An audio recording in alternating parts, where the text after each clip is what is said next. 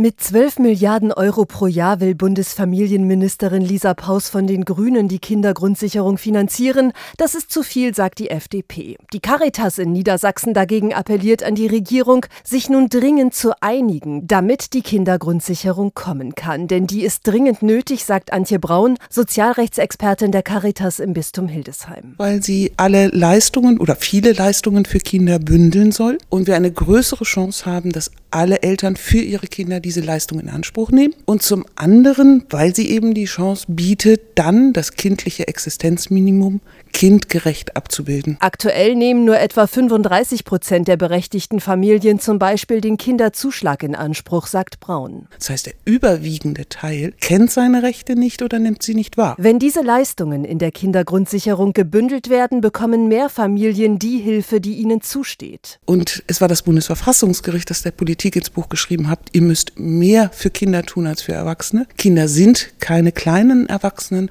sie haben besondere Bedürfnisse. Und alle Kinder haben die gleiche Chance verdient, unabhängig vom Einkommen ihrer Eltern, davon ist Braun überzeugt. Sie ärgert sich zugleich über Aussagen, dass Eltern, wenn sie denn durch eine Kindergrundsicherung mehr Geld erhalten würden, dieses für sich behalten. Also wir wissen aus ganz vielen Studien erstens, dass die Menschen gerne arbeiten würden. Und wir wissen, dass Eltern zuerst an sich selbst sparen und versuchen, ihren Kindern ein möglichst gutes Leben zu ermöglichen. Derzeit ist jedes fünfte Kind in Deutschland von Armut bedroht.